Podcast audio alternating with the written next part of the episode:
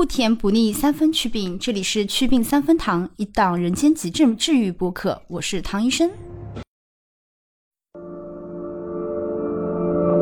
市场大路朝天，看清楚，只有两个人，一个是赢家，一个是输家。既然要变，索性就变得彻彻底底。人家不是说黄河路上没有我的位置吗？我就一定要挤个位置出来。流量不一定好，胆子是一定要大。市场就这么大，同行是冤家。心可以变，但头要有。人离原地活，树离原地死。每个人都有自己的码头。人总要赶一头，要么走，要么留，唯独不好后悔。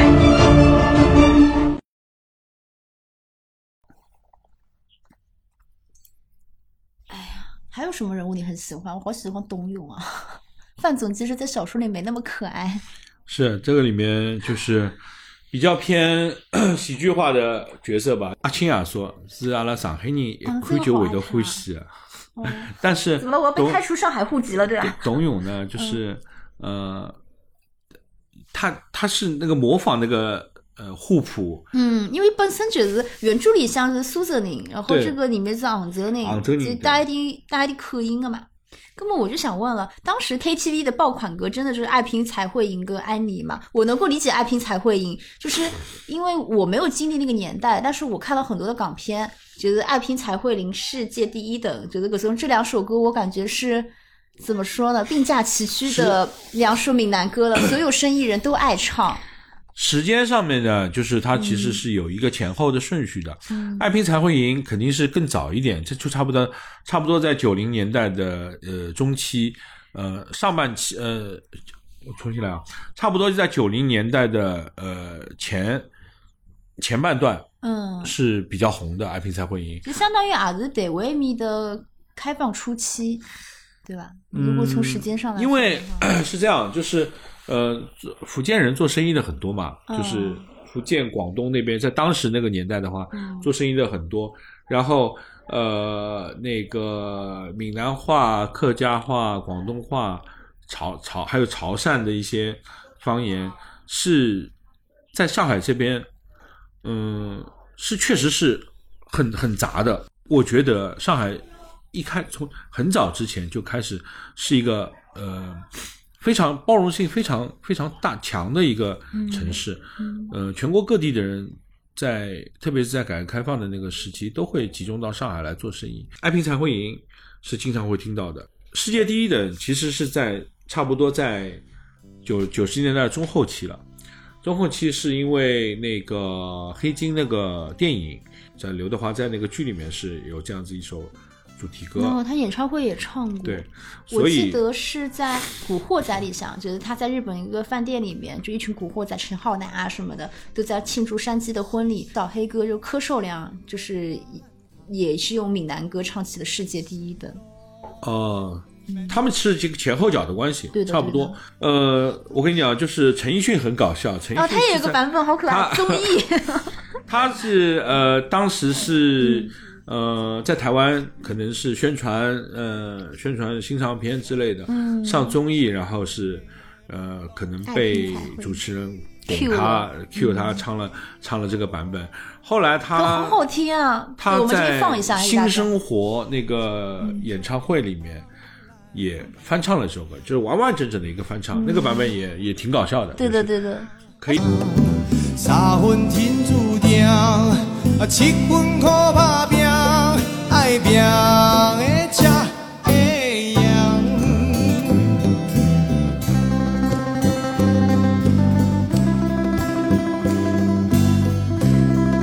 因为我高中是。台就是以以前是上海人，但是他后来去了台湾发展，就相当于是成了一个台商。然后我记得我当时高二高三吧，我忘了，就是当时高三高三正好是我们高中十年校庆，然后去东方艺术中心嘛，就是有那个十年校庆演出，当时就把那个台商的儿子请回来，然后让他表演节目，就唱了《爱拼才会赢》。就是你知道，在我那个年纪听到这首歌，和我今天在听到这首歌的感受是完全不一样的。嗯嗯。还有刚刚提到的这个安妮，安妮呢，就是是王杰的歌。王杰，我可以这么说，就是从九零年开始，这一整段的就是九十年代的一大段的时间，王杰可以说是顶流。顶流，绝对是顶流。因为他的呃，在剧里面啊有好呃好几首，嗯。安妮一首对吧？他们唱 KTV 的时候，还有一首是王杰跟叶欢合唱的《你是我胸口永远的痛》，对对对，对吧？这个首这首歌呢，它还有一个版本是他王杰跟林忆莲一块翻唱的，呃，一块合唱的，嗯是这粤语版叫《温柔的你》。哦，呃，是等于是一个是国语版，一个是粤语版。他在呃《义不容情》里面有首插曲，几分伤心几分痴。是那个什么粤语版，就是一场游戏一场游戏梦一场梦的的粤语版对对对对对。他还有什么呢？就是《还我本色》里面有一首什么东西谁明浪子心》，谁明浪子心我有听过，那个还我本色也也是当时 TVB 的一个剧剧，一个剧。嗯，呃，还有《旺角卡门》里面，它有一首呃插曲是《忘了你忘了我》。啊，这个我知道，这个我记得。呃，还有《火玫瑰》里面的主题曲是叫《爱的太多》，我印象当中是这样子。火玫瑰死了的温碧霞，对对没错也是讲复仇的，叫做疯批美人。对，但这个好像是靠近后面九三九四年吧。我也没看过，我记我印象里有这个印象，但是我是没有看过。但是我真的很爱那种烈焰红唇、各种浓颜系的疯批美人形象。所以呢，我觉得王杰，也是香港人，王杰但是他粤语讲的非常好王。杰是香港人，他是香港人香港人，但是他就是早期是好像是随家家庭关系，呃。迁移居到台湾去，哦然后在台台湾湾发展在台湾那边开始发展出道。哦他跟他好像我印象当中是跟跟周华健的那个经历很类似。对对周华健其实对我也问过，就是别人关于周华健这个类似的问题。周华健的粤语专辑也出了很多，嗯而且你听他的粤语是一点点都没有 刻音啊，刻，就是没没有呃刻意去学的那种感觉。对的，对的。因为像王杰的粤语，我也觉得跟那些，因为很多台湾人都会讲广东话嘛。像吴奇隆还去演了我们那个《创世纪》，我们阿姨的《创世纪》，但是你一听就是这个粤语是，就是像我们上海人后学的，你是听得出来的。对但王杰跟周华健这个广东话真的是非常之标准。对，呃，我说到这个呢，就是说，嗯，我其实前面，嗯，之前好像也跟你聊过，就是关于我们嗯以前有一段拷带岁月，哦，对呀，我当时听的，觉得我因为你还小，当时对的，完全你肯定没有经历过，没有经历过。呃，因为我我出生就是我差不多在听歌的那个呃年纪吧，嗯是还没有 CD 机的，嗯是早期是就是拿磁带、录音机这样子。然后呢，就是在呃上海呢，就我前面有提到一个一个地方，就是中途，这个中途是专门卖进口的卡带或者 CD，、但是当时 CD 很贵很贵，可能最多也就是买卡带。卡带的话相相对来说也可能在呃一盒卡带也要差不多在三十块左右，三十块到五十块之间这样子。所以呢，就是呃，我们就就会，我我第一次知道拷带这个东西呢，是在呃中途，就是延安路中途隔壁的一个小巷子里面，嗯就是说觉得很，嗯，我只是路过一次，呃，机缘巧合路过那边，嗯。然后我就看到有呃大学生模样的这个哥哥姐姐，嗯，也有一个男男生吧，就是拿抱着把吉他在那边弹琴，啊。然后我只是好奇，就听他在唱一些什么东西，啊。然后呢，他会给你介绍，嗯。呃，这是什么歌，然后他会把我带到巷子里面去，嗯拿出一个以前那种长的长条形的旅行袋，打开来，嗯里面是一盘一盘拷带。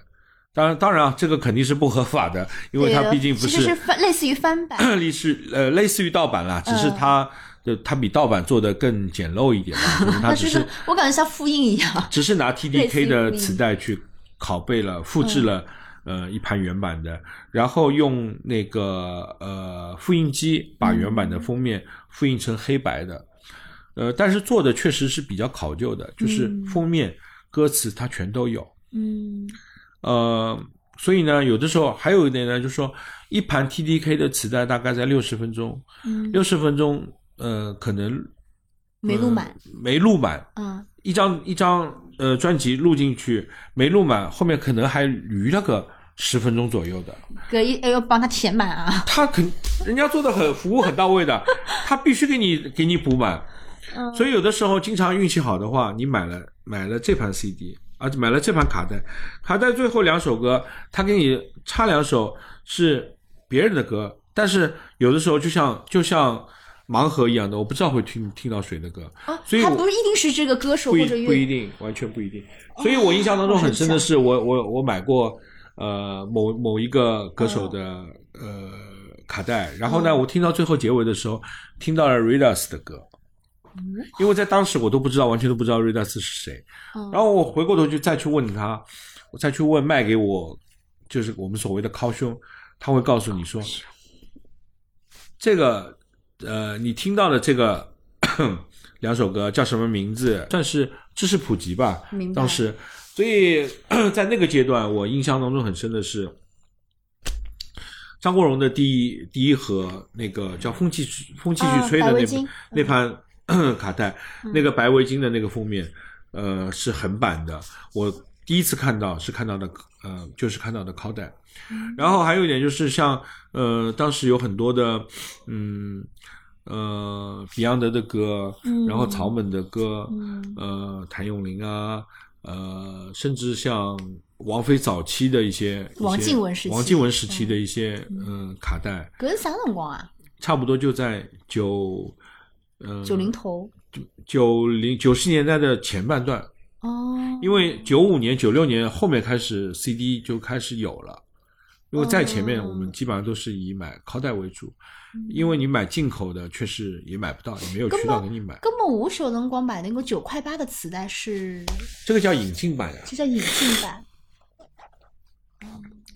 理解吗？就是引进版，那它肯定是合法的，嗯是等于是海外的唱片公司授权，所以 你看，你发现一个问题吗？就是我们以前买呃滚石的，它的封面嗯做的都非常好，嗯，是沿用了滚石唱片的那个呃磁带的封面。还蛮神奇的。我完，我就关 关键是就是因为知识面断层，我完全不知道有过这段历史，也很少有人提过了。呃，而且就是因为、因为什么呢？是就是呃，确实是违法，所以在九十年代的中后期开始，慢慢的就消失了。因为嗯确实后面呃 CD 开始流行起来了，因为这个呃它的更更新换代的呃周期非常短。呃，拷带经历 经历了那几年之后，马上就是 CD，CD 也没有几年的时间，马上就变成什么 MP 三。哦，对对对对然后过了，了两千年之后，开始大家就基本上都是开始听 MP 三了。还有 Walkman，我记得我我我我当时是初中的时候是有 Walkman，索尼的。嗯，对，那个时候还是磁带，就只有快八磁引进版磁带的年代，我听了很多。甚至我记得我当时还买过，哎不对呀，为什么我觉得我脑我印象里，我觉得我还买过许慧欣的磁带和周杰伦的磁带，这个是在两千年左右。是两千。年时候，我肯定是买过的。它同时、嗯同时都存在过一段时间，嗯，但是在两千年，呃，过两其实两千年的时候，MP 三这个东西已经成立了，已经有了。我对 M P 三是我记得是因为我高中是寄宿的，然后晚自习我这个人可能从那个年纪开始就是没有耳机会死，嗯我每每次晚自习的时候我是要听着歌然后才能晚自修的。但是还有一点，就是嗯因为当时的时候，MP 三一开始刚刚开始出来的时候，它的那个存储容量是非常小的。对啊，我印象很深的是还要去百度上面下载下来，呃然后当时还是拨号上网。我印象很深的是六十六十四兆，然后到一百二十八兆，就是这样子一个递增的一个速度。呃，MP3 是存在，但是真正开始呃大量的流行起来，其实还是在两千的零五，起码是零五年以后了这样子的一个阶段。但是在这个阶段呢，呃，唱片跟卡带其实是同步的，还存在。卡带的销量会越来越少，大家可能纷纷都去买 CD 了。这个时候 CD 两千年以后 CD 就便宜了，在两千年之前的话，买一张要多少钱？CD 要一百五到两百块钱，这么贵？对，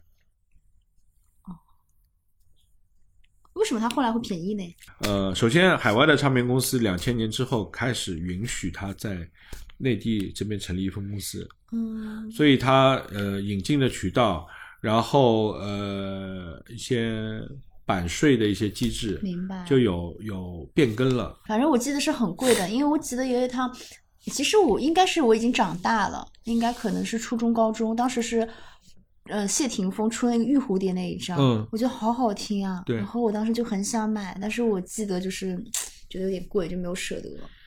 玉蝴蝶那张，我记得还是美卡的时候，嗯，美卡在在发那个时候，那真的很好听。嗯，所以谁这一段唱歌都好听。所以这一段就是嗯我们小时候的陶碟之旅。像现在的小孩可能也不 care 这些，呃，随便你打开，你一上网对要听什么都可以听到。但是在我们那个时候，嗯，想听歌，然后听不到的情况下面呢，就会呃找各种各样的渠道去、嗯去接触这些音乐。包括像我记得我小学的时候，就是只有小学的时候，当时不是有英文的磁带嘛？对，英文磁带就是，比如说你现在已经五年级了，那你四年级、三年级的磁带就可以拿过来录下来以前那个 TVB 的主题曲，包括电台，哎，这首歌很好听，然后我就录下来。就我们差不多我们是有过这样一个时期的，对的，我们还呃经常就是呃拿以前学，就是我们那时候还没有那个学英语的那个磁带，嗯还是家里面 家里面呃我爸那时候留有一些 TDK 的磁带，拿拿过来，我专门就是录电台节目，嗯。比如说电台节目每每周会有一个排行榜，嗯，我会把这个东方风云榜，那个时候还很不叫后面了。那个时候是叫上轮音乐万花筒什么排行榜，类似这样、嗯。这样的节目。我比方说，我这一周的节目录完，录完之后，我可能要听一周，嗯。反复的听，等到下周新的节目来了，我还是把这个磁带放进去，再重新洗掉，再录一遍。嗯，所以这个磁带就非常伤磁带，可能录个、录个呃一期两期三期四期就差不多，这盘磁带就就废废掉了，掉了就就听不了了。而且我那个时候还会，因为我们其实你就像你讲的，就是你买这张磁带，哪怕是翻版的或正版的也好，你才会有歌词本。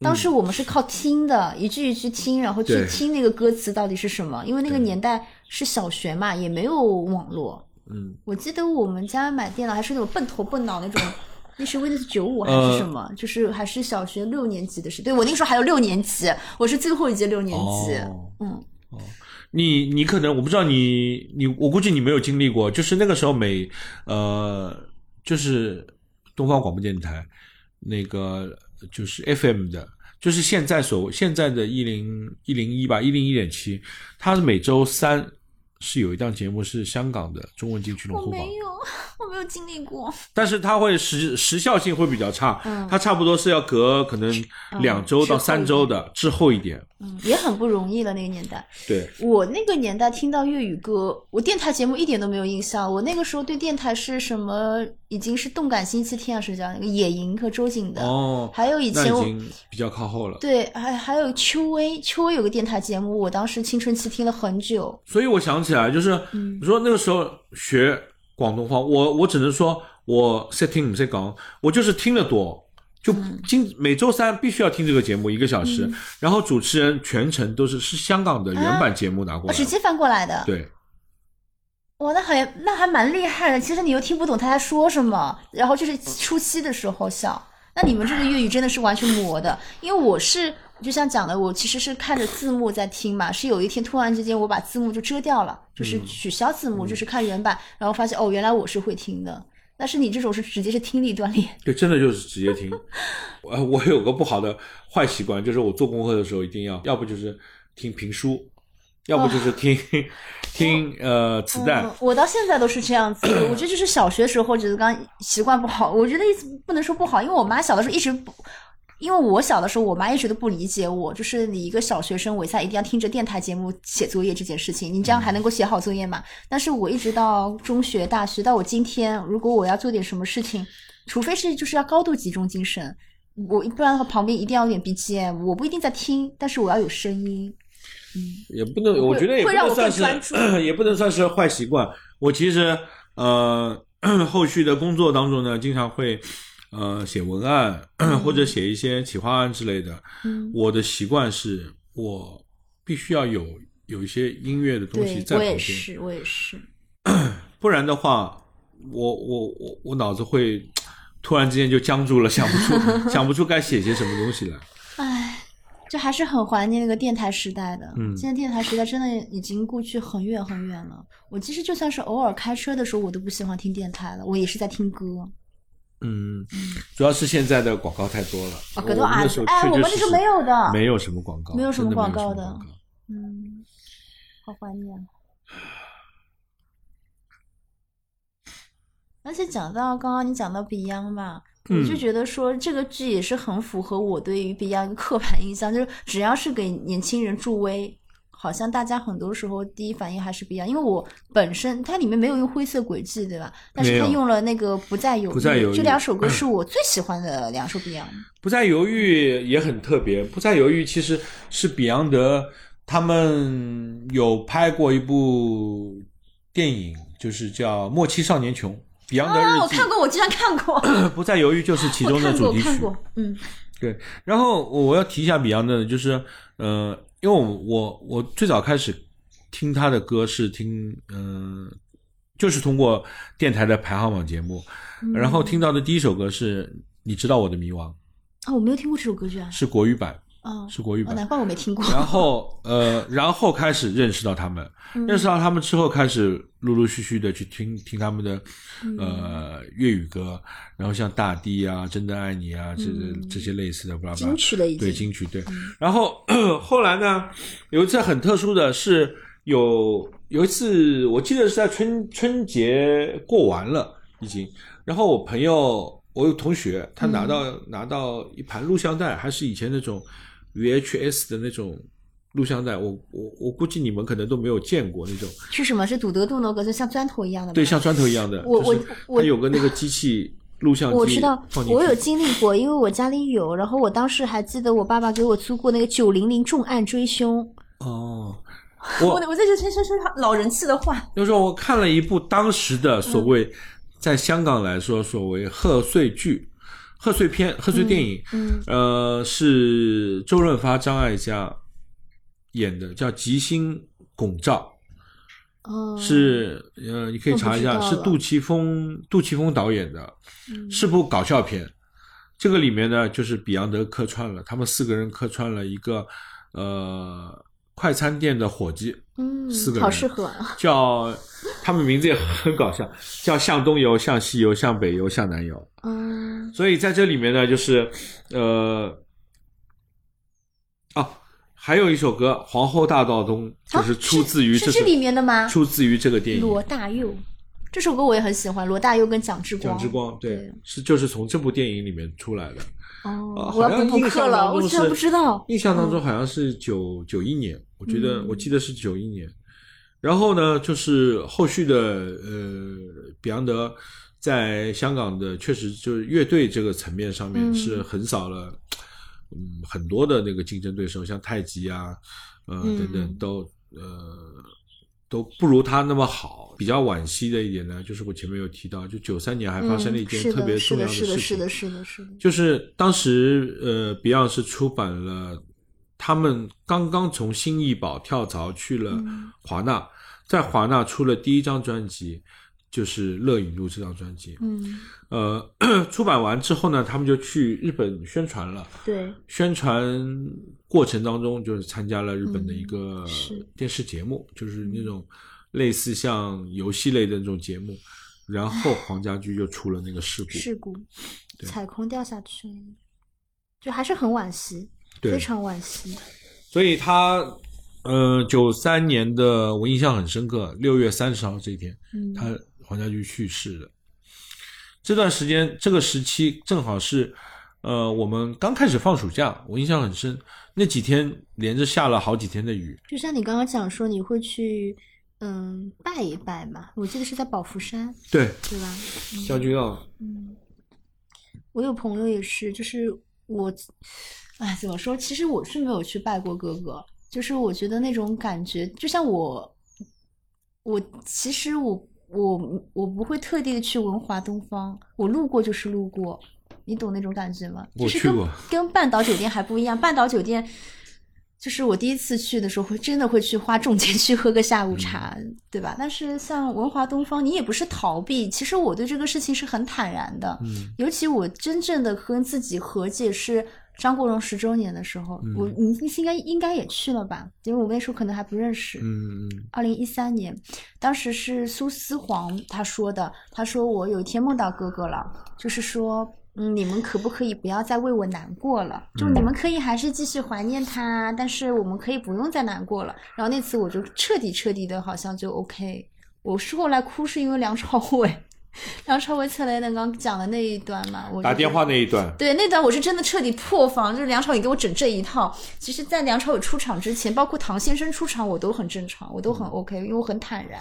是嗯，所以我其实还蛮，就还蛮难直面这件事情。就然后，但是我的朋友们还是会很坦然去黄家驹的墓前给他扫个墓，买一束花。对嗯，但是我现在也会去圆明讲堂，然后也会去法喜寺。呃，尤其是你要知道，我们当年去的法喜寺是片净土，嗯嗯，然后就一阵沉默，可怕的沉默。要不我们聊聊别的吧？就刚哎，刚刚讲到那个香港半岛酒店嘛，半岛对，格对我来讲也是一个比较 怎么说呢？可能也就是那个年纪才会做的事情吧。就学生妹时期，我们之前其实聊到什么和平饭店之类的，就是嗯，怎么说呢？香港那些老酒店我是真的很喜欢，但是我对于香港半岛酒店第一反应可能还是跟张国荣有关系。嗯嗯，但是因为他的英式下午茶真的也很有名，然后张国荣经常去。我甚至记得辛晓琪刚，哎呀，张国荣开车带我去半岛酒店喝下午茶，哎，嗯 嗯，我当时还跟我朋友讲说，大概也是那种心情不能类比，但是就是嗯，七七车接车送带我去吃饭那种感感觉吧。你你不会，我忘了有一个电影是跟半岛也特别有哪一部啊？好几部吧，因为它本身这部电影叫《引人茶座》，我印象最深的，我不知道你在说什么，是《倾城之恋》吗？因为甜蜜蜜啊，对于我来讲是甜蜜蜜的姑对妈，啊对啊，甜蜜蜜就是那天我跟你讲说，就是首先《甜蜜蜜》这部电影就对我很重要，也是属于我会会在不同的时期不停翻看的一个电影。然后里面我最爱的角色其实是姑妈，嗯姑妈真的很美。然后姑妈怎么说呢？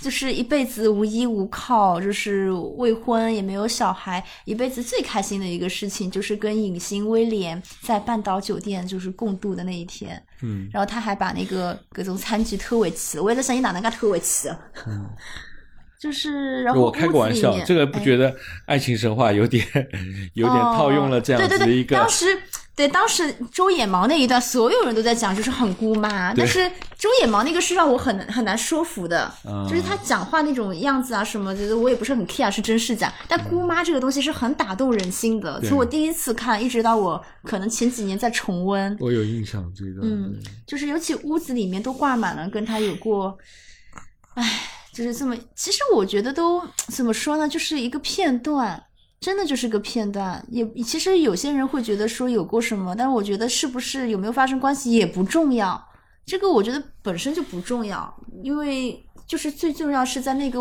他跟他很爱的一个人，然后他们两个有共度那一天，嗯我觉得这是最重要的事情。然后反正我觉得是不是什么真的真的不重要，最重要的是姑妈自己当时少女时候那个那这个她的自己的感受。然后他一辈子后半生就永远都活在那一天，就再也没有 没有出来过，没有回头过。我觉得我不喜欢的一点，觉得很多人现在会带这些现在的眼光、角度很刁钻的去看以前的电影。嗯我觉得不管是以前电影还是现在电影，就是大家能不能理了解人性的复杂性，跟生活本身真的是很不是那么简单的。就是很多人就是会腹诽的一点，就是说，你看这个人啊，他虽然是个包租婆，她其实很多都是东南亚那边妓女嘛，像芥兰，然后她自己其实也是跟那些港德港的各种老江人在发生关系，就很多人都在讲这个点，但是我我就是我还是那句话，我不我不会成为他，但是我能够理解他的感受，就像我刚刚说林子。大家可能会觉得，哎呀，这个老姑婆啊，什么什么恃才傲物啊，眼高手低啊，什么可能会有些人有这种想法。但是你们知道有多难吗？就是很难的呀。而且他们两个都是曾经遇到过那个他们真正心仪的男人，你让他们怎么可能去屈就？但是你说，就是为什么大家道德感又这么高？本来他也是个单身，为什么他不能有自己的一些欲望，不能有自己的一些关系？因为人就是很容易孤独，很容易寂寞的。嗯嗯呃，说到甜蜜蜜，我们肯定逃不开李翘跟李小军这个两个角色。那你嗯，刚刚你说的这一点，就是说，我觉得如果《甜蜜蜜》放在我们现在的这个时代里面，嗯很多人会会来黑的。哎又要骂了呀。对啊，因为确实他们的他们的感情纠葛是有些有些层面上面是违违反了那个嗯道德层面的，对吧？因为其实，呃，李翘跟曾志伟呃老大的这个这个感情，然后呃李小军军他有杨公如这个女友未婚妻，然后又跟李翘有一些呃纠葛？其实我觉得是这样子，就是说，呃，《甜蜜蜜》这个电影我也特别特别喜欢。嗯，我超爱的。嗯、我就是我我我觉得这是陈可辛拍的最好看的一部，我也觉得是，就没没有之一了就是最好看了。他没有给你一个鸿篇大作的那种感觉，嗯他所有的一切，他的叙事都是很细微的，嗯很平民化，而且是由小及大的这样子一个过程。嗯就通过他们两个人的分分合合，嗯然后他们他们两个人身边不同的呃过客，嗯，来来去去的这些，揭示了时代的变迁，变迁。对不对？就是我要回过头来，从《甜蜜蜜》扯回来《繁花》这里面，嗯《繁花》这里面有一个角色，可能很多人不太会注意，甚至会有点反感。谁？雪芝这个角色，哦，这不是很典型的一个角色吗？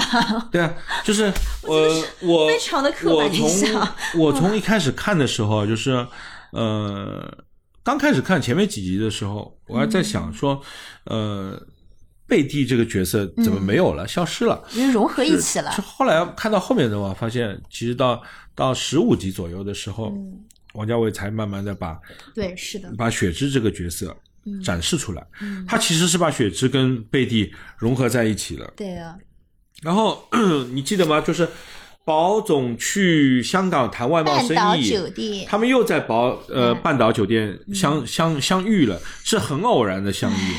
但是这桥段设计的也很那个，嗯，非常刻板。呃，但是特别像港剧，有没有对啊？对啊，而且你像那个台词，觉得哎，非得争这一口气嘛？你还是一个人吗？哦，我不是了。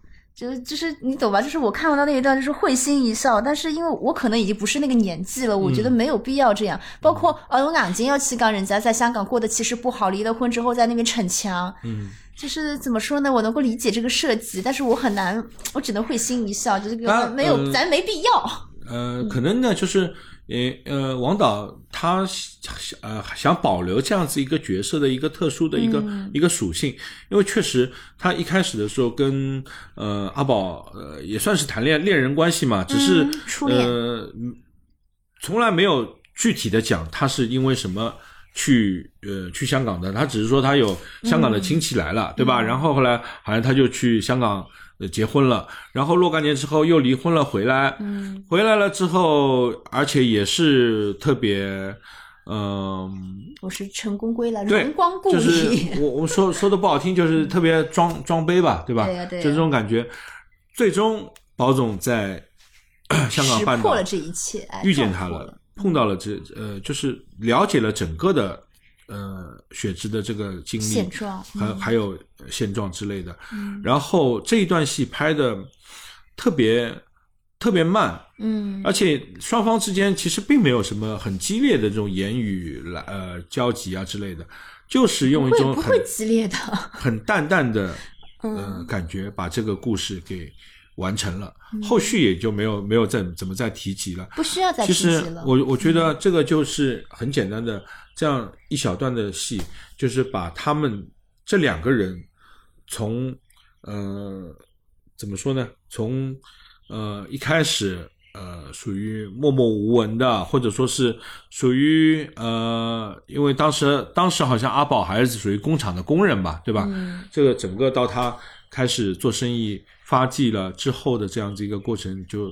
就一笔可以带过了。嗯其实也是一样的，就是呃，王导在这个在《繁花》里面也是用了挺多的人物的一个，我想说的意思啊，就是嗯用了很多人物的一些呃小故事、小细节，嗯慢慢的展现一个时代的一个变迁。，众生相，其实和呃《甜蜜蜜》是有异曲同工的地方的。嗯，对，这个也都是我比较吃的这一套，我就喜欢这样子。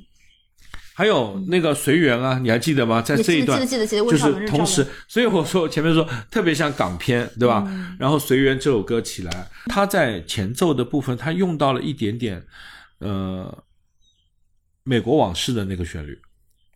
哦，是吧？对，我我去听听。回回头你可以听一下，嗯是在前奏的部分非常非常的，呃，我觉我觉得是呃，作曲应该是许家良，可能是一个致敬，所以引用了《美国往事》的那一段一小段前奏。我要回去听一听，嗯，受教了。对，啊，你后来你你就是前几之以前，你以前有跟我一样去特地去半岛酒店打过卡吗？啊，倒没有，我是上海半岛去过，是因 也是因为工作的关系。嗯但是我我实话说，呃，文华东方我是去过，我我应该不敢，我不知道为什么，就是可能，可能确实就是但但是啊但是我嗯就是，呃，在街对面远远的望了一下，我只我嗯，哦，侬不是刚进去的吧？不不是 不是进去不是进去，我只是望了一下，因为那肯定是会路过，路过我也是坦然的。但是你说你让我进去喝个下午茶，甚至是入住，哦不是不是那我不行，那绝对不是那绝对那我肯定不行。那绝对路过还是可以的，路过总归是可以，尤其你不可能不路过呀。你看他那个地数，对吧？对，嗯，唉，主要怎么说呢？半岛酒店也确实是香港历史最悠久，也是最豪华的一个酒店。它是二八年就已经开业了，所以说叫远东贵妇嘛。嗯嗯，基本上，哎，怎么说呢？反正已经差不多多少年了，七十多年，七八十年了。反正他们说是茶的味道，其实肯定是有变化的，但是还是保留了觉得当时的一些特色。但是喝茶的环境其实已经不一样了。就像对于阿拉两个来来讲，可能就是对于半岛酒店印象最深的是姑妈，嗯 但是。你看，你刚刚问我的时候，我因为我我不知我不能预判你的预判嘛，我以为你讲的是《倾城之恋》，因为很多人可能会想到的还是《倾城之恋》，嗯就它大部分的场景还是来自于半岛酒店嘛。从他们男女主角就是，嗯，他们从相拥开始起舞，就是因为他们这边有香港最好的舞池，但是舞起的辰光已经已经没看到了。哦，对的，就是以前的话，其实半岛酒店大厅就是一个很华丽的、很宽敞的一个舞池，然后吃茶客情到浓时，侬觉得可以各种翩翩起舞。你说的《倾城之恋》是黎明跟舒淇那个对吗？你那个是玻璃之城，哦那搞啥么子啊？我在说张爱玲的《倾城之恋》，觉得那个周润发跟缪千人。那我没看过，我确实没看过哦，你太小了，确实没看过，那部电影太老了。是吧？嗯，我们俩聊岔掉了。就是他们当时还有人骂过那个缪千，你看，哎，我觉得你看网友，就是每一届的网友都有角度很刁钻的人。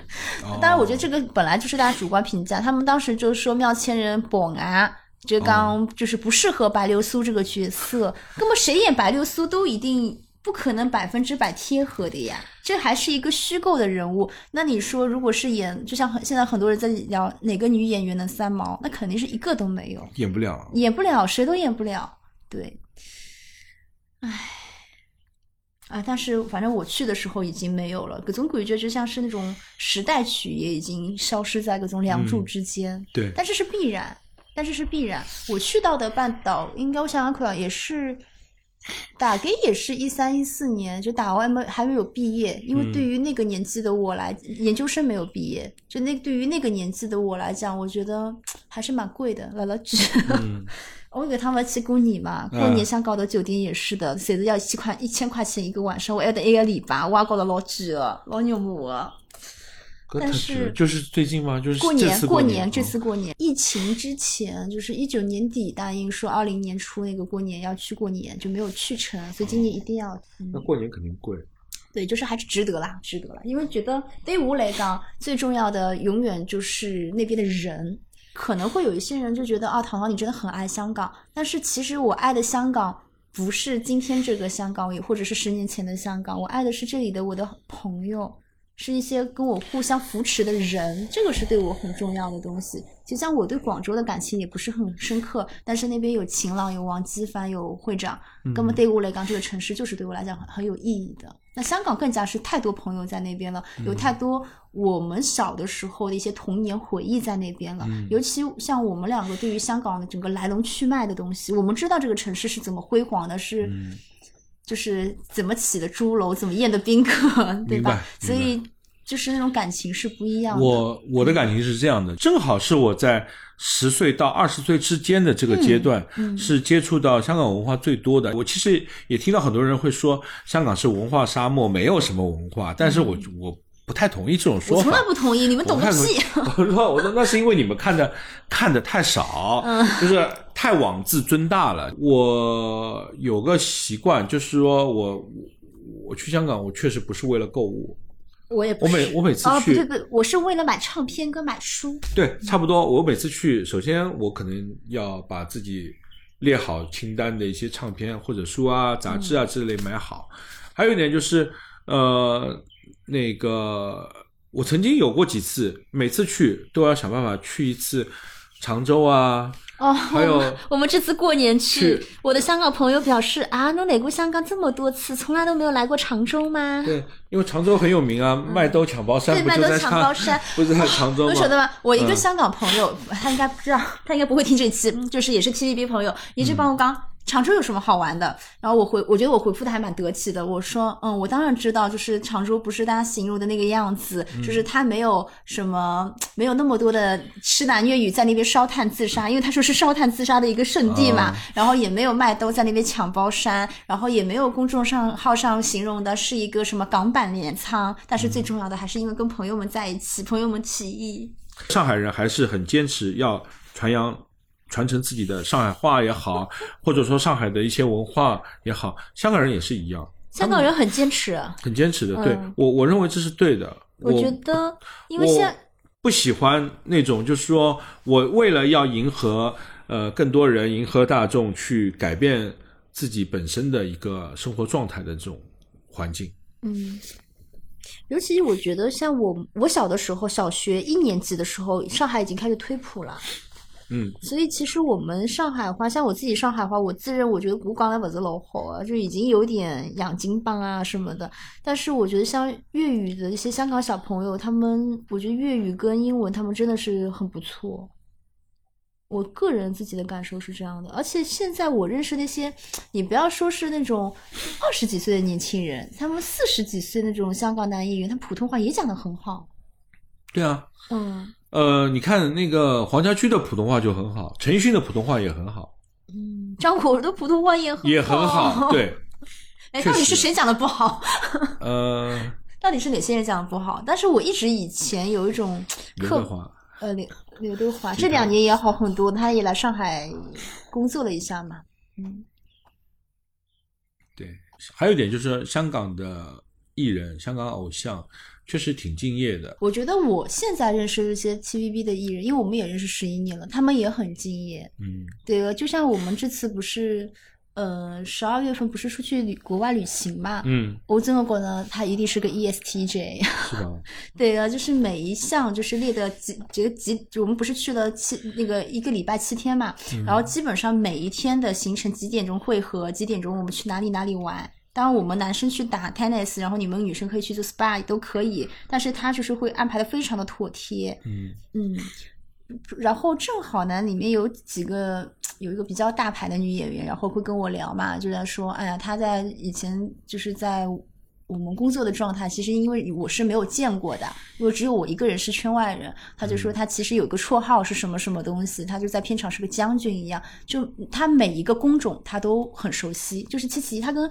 王家卫两个人是二十几岁就认识，始于微时。他们两个人各自的第一部作品是一起合作的，就是《轮流转》。哦侬应该也没看过，只是有所耳闻。汪明荃演的，我我知道也没看过，但是就听过听到过。民歌有翻唱过那个歌，我我我我知道我知道，因为我们两个应该都去过那个顾家辉的演音乐会。对哎，我们两个真的是呃，这个有时空倒错感，就是觉得我因为错过了张国荣，因为我当时是个初中生，但是就导致于我珍惜了后面每一次差点要错过的一些音乐会。反正我就觉得说他们真的是非常非常的敬业，就是他在十二十几岁的时候，他现在是做到后面是做到导演监制，但是他前面其实更他不需要去做一个场记，但是他会去干场记的活，他也不需要他去搞灯光，但是他也会自己去做灯光的活。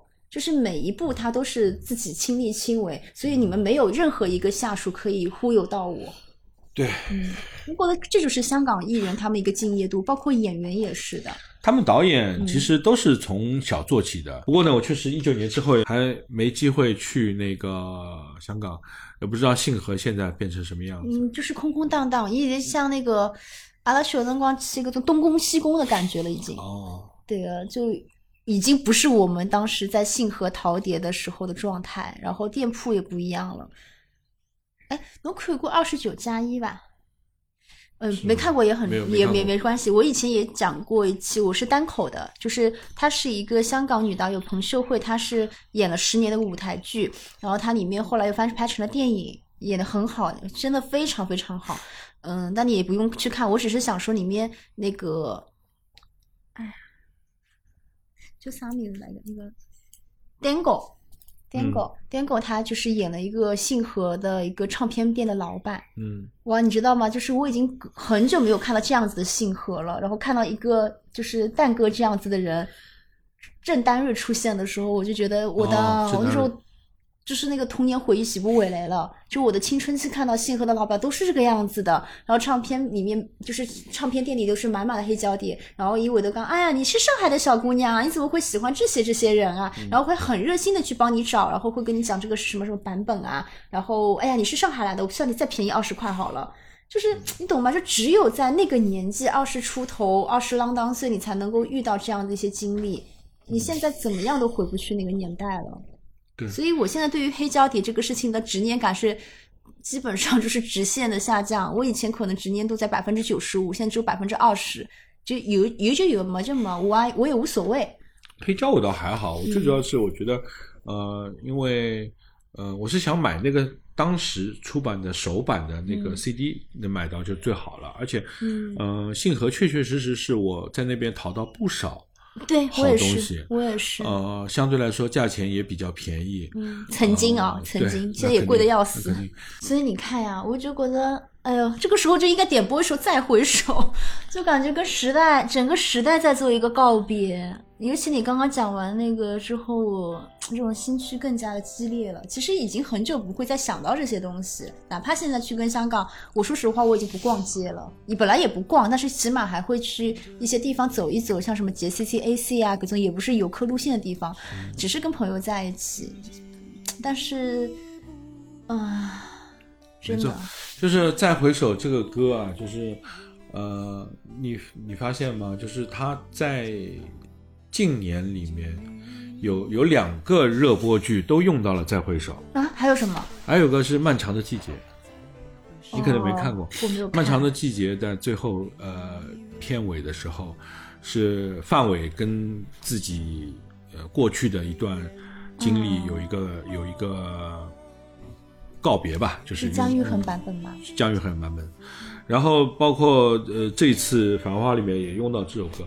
我我觉得是，嗯，可能啊，就是我自己个人的解读，就是呃，我自己的理解也是这样子，就是我觉得呃，我们呃，在现在二零二四年的这样子一个时间节点上面，是需要跟自己跟过去的时代做一个告别，然后再重新启程，重新启程，呃，因为之前我们也是呃。停滞过，曾经也停滞过，嗯，呃，一段时间但这都是，就是怎么说呢？不管是什么样的事情，好事或者是坏事，我觉得城市也好，人类也好，每个人的人生就是要经历这些东西的。是是，因为你所有的事情，你无非人生要拉长镜头看嘛。嗯，我们其实有的时候，我们是活在当下，但是你回看的时候，你可以看得更加清楚。但是，哪怕因为我个人人生经历，也是经历了很多很糟糕的事情，很糟糕的人，但是我就觉得说，那你既然经历了，你就要去接受。因为你也你也弄阿不的汪社家，你也没有办法去反抗什么东西，你没有这种天之骄女的一个资本。那我们其实就是不停的被历史推向前，然后不停的去回望。我觉得人生就是这样子的，城市的一些印记也是这样子的，人和时代和城市就是要往前走的。没错，没错，对，就是呃，我觉得虽然这首歌的呃旋律啊各方面啊是 感觉上挺沧桑的，但是我觉得呢，它确实也是有一些积极的呃地方的，就是这个再回首，倒不是说呃把把自己继续沉浸在过去的如何如何里，呃，因为在我眼里啊，我觉得，嗯、告别也好，离开也好，其实就是启程的意思。因为这是我自己的人生态度，我不我不代表任何人发言，我只是说对于我自己来讲，我觉得重启人生也好，什么也好，我在跟对方就是在跟自己告别的时候，其实就是我在重新开始我的新人生。包括像领欧离开上海，然后汪社家离开了聂聂切哦，对然后包括金科长是外调了，对吧？其实不都是开启自己新人生嘛？所以我倒是，嗯，我不能再体会我二十岁听这首歌的心情了，但是起码我搁堂再听到再回首，包括。它里面用的是曾比特版本，但是我后来立马就是去听了姜育恒版本。当然，它的甚至一个原原原曲其实是粤语歌，是卢冠廷写的，对吧？苏芮原唱，但是后来卢冠廷也自家拿回来唱，包括苏芮是有过一个粤语版的嗯凭着爱凭着爱，对啊像那个岑岑宁啊，伊拉也翻唱过。是对，就是再重新去听的时候，我一直都觉得告别其实挺好的，告别的过去，你告别了自己，你才会有新的未来呀。像我有要讲我的朋友那个戚启义，他在《金枝欲孽》里，像好好有三部戏，包括《天与地》，它里面都用了佘诗曼用讲了同一句台词。就是一个没有过去的人，又怎么会有将来呢？嗯，嗯，当然后来我那天其实洗了鸡汤帮伊拉聊的辰光，他们说哦，可能老周本人都不记得，没有没有在意到，就是他们三部剧用同一句台词。我打算年初三慢慢看。嗯，反正我还是很喜欢这首歌的。到我因为我我没有看《漫长的季节》，我可能那些就是梗都知道，但确实是没有那么多时间去看电视剧了。嗯嗯，但是我能够大致体会吧，因为我知道范伟和那些发生过什么事。呃正好 就是从其实算起来的话，二三年的年头我看了呃漫长的季节，二三年的年尾看了这个繁花，正好是再回首这首歌也算是二三年的首一个首尾呼应。嗯，是的，是的，是的。那希望二零二四年会更好吧。对对对，没错。哎，他们两个算是同时代吧？因为我说的我没有看《漫长的季节》，但是我感觉好像也是那个八九十年代啊，九十年代吗？其实呃，他讲的时间上面九十年代东北嘛。差不多，差不多，呃，正好是一南一北嘛 对吧？哎，我刚到个，就是我觉得前两天我意识到一件事情，就很好笑，就是《繁花》跟《孽债》《古风》其实基本上也在讲同时代的故事。一样的，都是九十年代。对啊，因为对我来讲，其实沪语电视剧的话，其实包括电影啊，就像《古风》和《孽债》，对于我们来讲，其实印象很深刻，也是属于懵懵懂懂，因为年纪太小了，但是会觉得看的挺挺扎劲的那个年代。但是你现在再回头看，我我也承认，我这两部戏都没有再重温过了，因为确实是不太有欲望再去拿起来。但是你会发现，以前的剧里面很多细节，我就记得老清爽了。我到现在还会唱那个主题曲。孽债的主题曲。哎，对的，就是就是，我觉得大家听到这里可能也会唱了起来，觉得这种旋律就是你感觉刻到 DNA 里下了，就明明你这二十年也没有重温过，那你就是无法忘记。包括它里面，其实现在反头想想啊，现在回头想想啊，其实我觉得尺度也蛮大的，就是我你们非要用这种现代人的角度很刁钻的去思考当年的一些问题，嗯，确实。但是时代就是这样子的呀，我们今天和当时没有世风日下，我们中国，我觉得上下五千年，人类就是这个样子的，嗯历史也没有任何教育，以人性就是如此。但是他们可能会相对市井一点，我也不是说底层，就市井一点，更加重声像。我的刚刚当时古风就非常的市井，对对对，大张母子的故事嘛，嗯就是他就是讲当时上海的中年的一些男性、女性这种生活艰难，对吧？困境、挣扎。我们不去讲一些不太能说的事情，但是确实就是如此。嗯，而且像沈若晨，他算是能搿样子算是五零后吧？是五零后吧？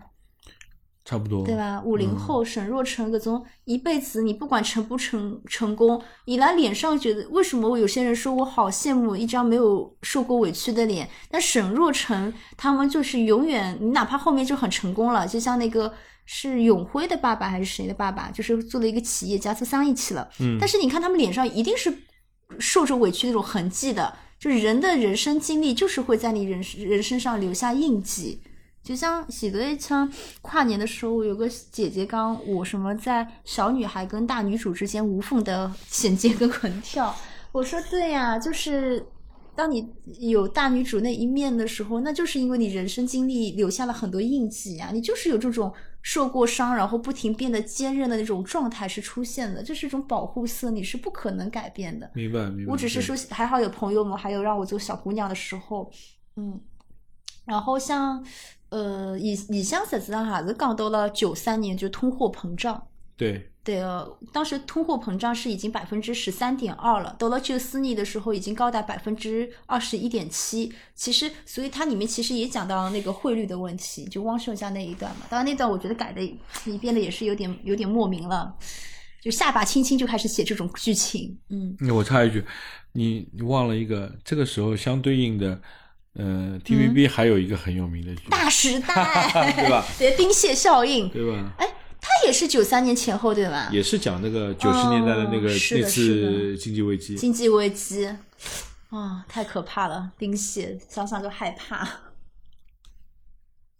哎呀，高多格这里面不是有执迷不悔嘛？然后我讲到大时代，我其实执迷不悔出来的时候，我就想我不知道为什么就想到大时代林姐死之前在那边找戒指，然后配乐者的那个容易受伤的女人。嗯哎，王王菲真的香港，就是我其实喜欢香港最本质是因为我初一初二那年听听了王菲的专辑。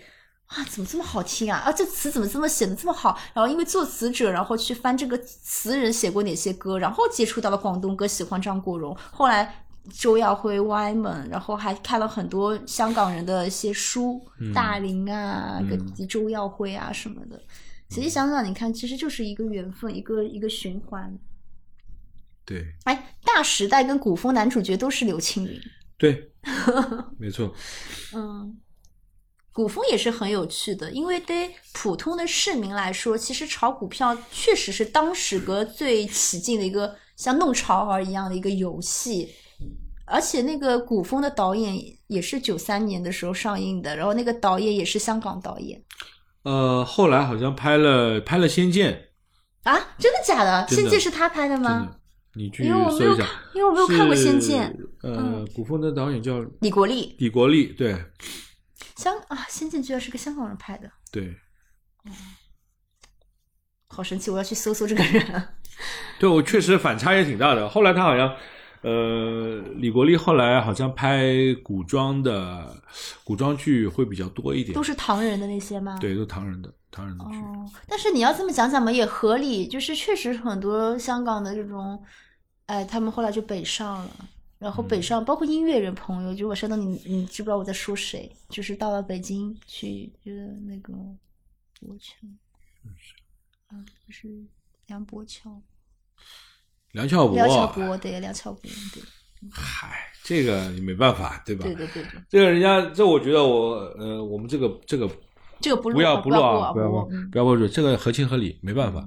呃，他接能接一档呃综艺节目，这个赚钱比在香港做唱片赚钱多得多了。嗯，那么继续。然后其实像古风里面，像古风里面的一些人物，在今天觉得很典型的，像刘青云格就比较弄潮儿一点，他就是嗅觉很灵敏，然后在本地嘛又混得很一般，各种港商就来上海捞一捞，发发发就就发现新大陆，嗯。然后王王子刚演的也很也很妙，为什么《繁花》没有找王王子刚呢？可能年纪大了，。年纪大了，然后一个辰光演一个，那个时候王子刚就是演一个打脏母子，很经典的打脏母，子，特别像。对吧？就而且演的真的很好。侬现在反过来想，如果是作为一个外资中介的话，如果讲你像聂切沃、汪小姐一样上外毕业啊什么的，其实在九十年代是大有可为的。当然是因为人人设不一样，出身不一样，眼界不一样。就汪小姐真的是天之娇女，她的出身就决定了很多东西了。所以我我说的我家举例上还要来跟我讨论是不是她汪小姐是不是个独立女性，这种这种问这种问题，我觉得话题就没有任何讨论的必要。嗯，汪小姐确实就是说，呃，她的这条线就是他他他的人物小传相对来说是比较很稳定的，嗯，没有什么呃挫折啊或者什么的，几乎都很少。其实他，呃，保总的那个事情，我觉得只是增加了，嗯，后面的他需要引出后面的像范志毅啊这些范厂长这种角色出来，然后呃增加了一点笑点，增加了。呃，那个魏总去追求他的这这些故事、这些梗，呃，其实整体来说，他还算是没有吃过什么苦的，没有吃过什么苦，对吧？但是他真的很可爱，谁能不爱汪小姐？我好喜欢她，因为我，你就是就像我没有看过《仙剑》什么，就是我其实没有看过唐嫣的戏，嗯，但是能够感觉到这个角色跟她贴合度非常非常高。就是唐嫣演汪小姐是真的演的很好，我觉得也是因为她本人也是属于到了四十岁，然后每次回上海，爸爸还去接接送啊什么的，就是那种上海女孩子，得了很典型，就很很令人羡慕。嗯，所以你看啊，就是因为这样子的，我觉得独立女性肯定不要去讨论是不是出身的问题，但是她确实就是有那种莽撞啊什么在里面，做事情又不管不顾，很冲动，对。也是你用刚刚讲的魏总追求汪小姐，它里面我印象很深的是它，呃，音乐是用了红唇的红唇的吻吻，对啊，但是他其实跳的那段是失恋阵线联 失恋盟，阵线联。盟我一个能够觉得这，因为它的因为歌和那个舞蹈不是不匹配嘛，我就对给了一集，但我觉得这一定是失恋阵线联盟，后来我还去确认了一下，对，嗯，而且很巧的，它这个呃，按照剧里面的那个时间点是九三年，那刚好呃九一九二年，我印象当中啊，好像是九二年。嗯什么东西？呃有一个呃台湾的剧哦，家有家有仙妻对 这个这个剧是非常非常火，对的，所以所以草蜢这个失恋阵线联盟，或者说哦它粤语版叫叫叫叫失恋，失恋，然后呃，同时的草蜢还有一些其他的歌，像半点心啊这些，嗯。非常非常的火，在呃内地这边。对的，哦，确实，我知道草蜢也是因为小学时候看了《家有仙妻》，就是捧恰恰，我当时也是因为这部剧认识了孙兴。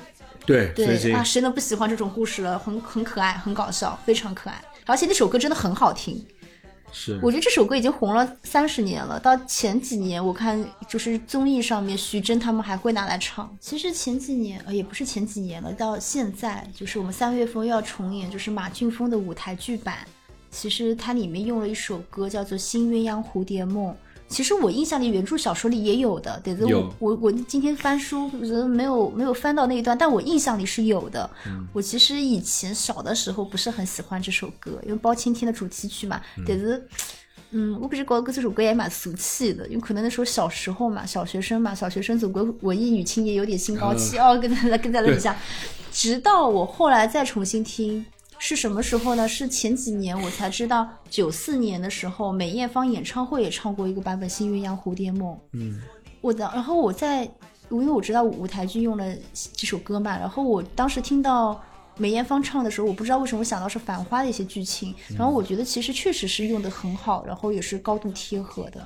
对，这个歌呢，就是我们小时候听，小时候听确实觉得很很厉害。然后他用的这个诗这个诗词对仗啊，嗯各方面。但是啊，就是我说实话，后后来，呃，随着年龄增长一点了呢，又觉得呃，这个有一点点为赋新词强说愁的那种感觉。嗯，我小时候不喜欢，就是因为这个原因。呃，好像有点装装杯了这个，但是呢，就是说我们现在回过头来看啊，就是放在这个呃小说里面确实是有提到这首歌的，因为呃按照他的时间点，九三年那个时间点，正好呢就是包青天在呃内地这边呃电视播出的那个那个时期，所以这个歌几乎是我印象当中，九二年是《白娘子传奇》，九三年是包青天，所以这歌火，呃，是符合这个时间点的。然后再一个呢，就是我觉得它放就是就是在这个《繁花》这个剧里面呢，它可能也起到了两层含义吧。一场一层呢，就是呃，把之前的整个《繁花》的呃故事作为做一个归纳总结，其实你也可以把它理解成是一场大梦。呃，这个也很也很金枝欲孽二，嗯，对吧？然后再一个呢，就是说你也可以理解成我这我个人解读啊，就是你可以理解成是九零年代是千禧年跨呃跨过两千年之后，整个呃我们这个社会一个飞速发展的一个梦幻开局吧，就是嗯、呃正好也是拉开了两千年之后的整个呃飞速发展的一个序幕。嗯，确实，我觉得还有一首歌也非常适合，但是、嗯呃，它可能嗯、呃但这样子要紧吧，它可能叙述的是香港的一个时代变迁。我觉得时代不管是哪座城市，其实时代变迁本身有一定的地域性，但是其实大原则来讲是一样的，一通百通的。好，那我就每个城市的兴盛衰亡都是历史，会不停的循环。我就这样接吧，就是呃，OK，呃，我觉得是这样子，就是呃，其实我在看这个《繁花》最后结尾的时候呢，我还想到另外有还有一首歌曲，这首歌呢，呃，是首粤语歌，粤语老歌。是呃，芬妮之前有演唱过的一首歌，叫《每当变幻时》。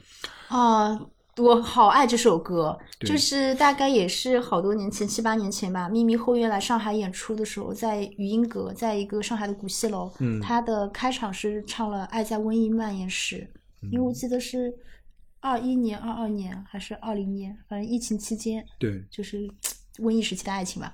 然后 ending 就是每当变幻时，那个电影我也很喜欢，当然电影讲的不是时代的故事了，我也非常爱，歌词我也很喜欢。电影是呃陈呃陈奕迅跟杨千嬅演的嘛，就是他比较呃偏注重那个呃感情线那那一块，我感觉就是呃除了《新鸳鸯蝴蝶梦》是呃王导给这个《繁花》做的一个呃音乐上的一个归纳总结之外的话，嗯我觉得其他的如果要选一首可以。